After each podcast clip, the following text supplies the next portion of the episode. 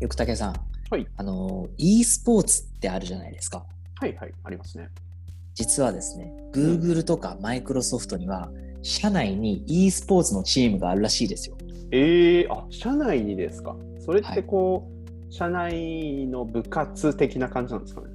ああ、それがですね、うんアメリカには企業対抗の e スポーツリーグっていうのがあるんですよ。いや、もうガチです。こう 実業団みたいな感じなんですか？確かに確かに。うん。あの CA っていう企業向け e スポーツ団体っていうのがそもそもあるんですけど、うんそこが開催していて、うん、150チームくらいが参加するらしいです。150チームが e スポーツの実業団みたいなのを持ってると。で、Google とか Microsoft みたいな大手企業もそれに参加してるんですか？そうです。で、それだけじゃなくて、あのスタートアップにもこうそういうチームがあるところもあるみたいで、そういうところもこのリーグに参加してるみたいですね。へえー、あ、そうなんですね。で、しかもそのリーグの開催期間がはい。16週間っていう。長い。4ヶ月ですか それ、本業に支障をきたすレベルですよね。いや、そのシーズン中は仕事との両立大変そうですよね。ねですよね。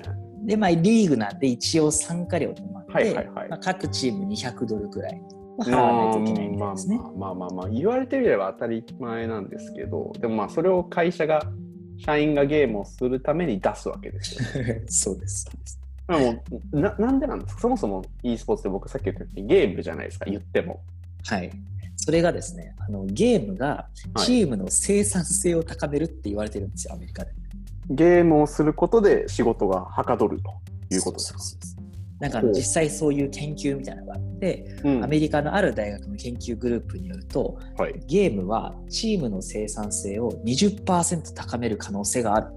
そんなにですか ?20%。はいまあ、どういう研究だったかっていうと、あの各チーム4、5人のはい80チームくらいを作って、で、チームワークが求められるタスクっていうのをそれぞれ80チームにやらせるんですって。なるほど。で、まず最初に1回目は普通にタスクをやる。うん。だけど、そのタスクが終わった後に各チームでゲームをするか、まあ、静かな時間に休憩するか、うん。あとはタスクのパフォーマンスを上げるためのこうディスカッションをする。あどうやったらもっと効率的にできるかと。そうそうそう。この3つのあまあアクティビティのうちどれか1つを選択してうん45分間それをするっていう。はい。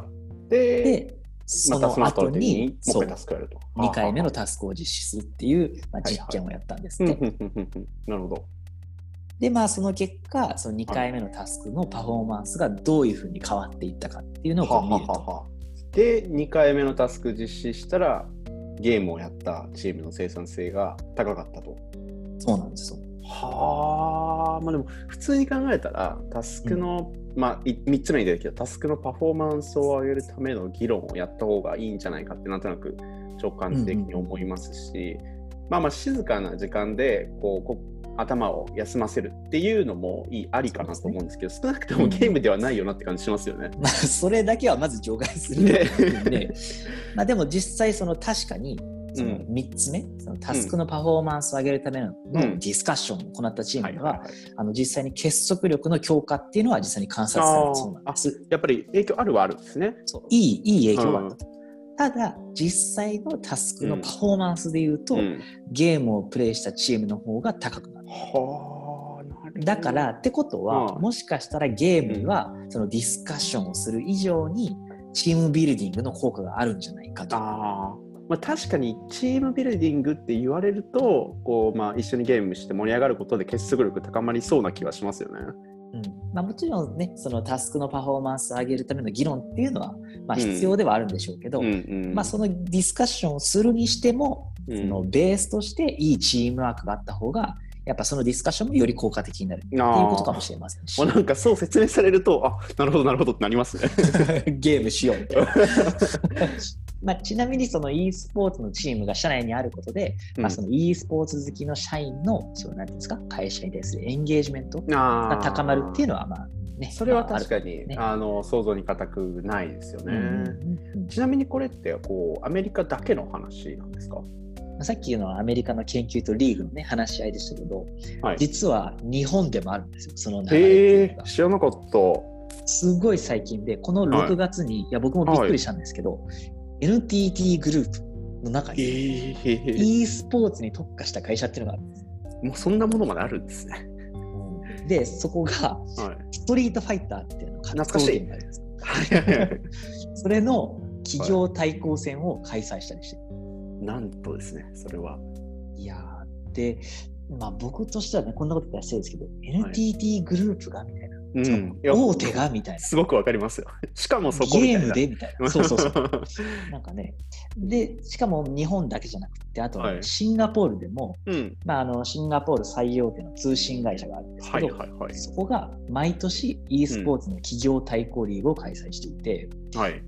で、そこでね、あのデロイトっていう会会計関係のコンサルティング会社。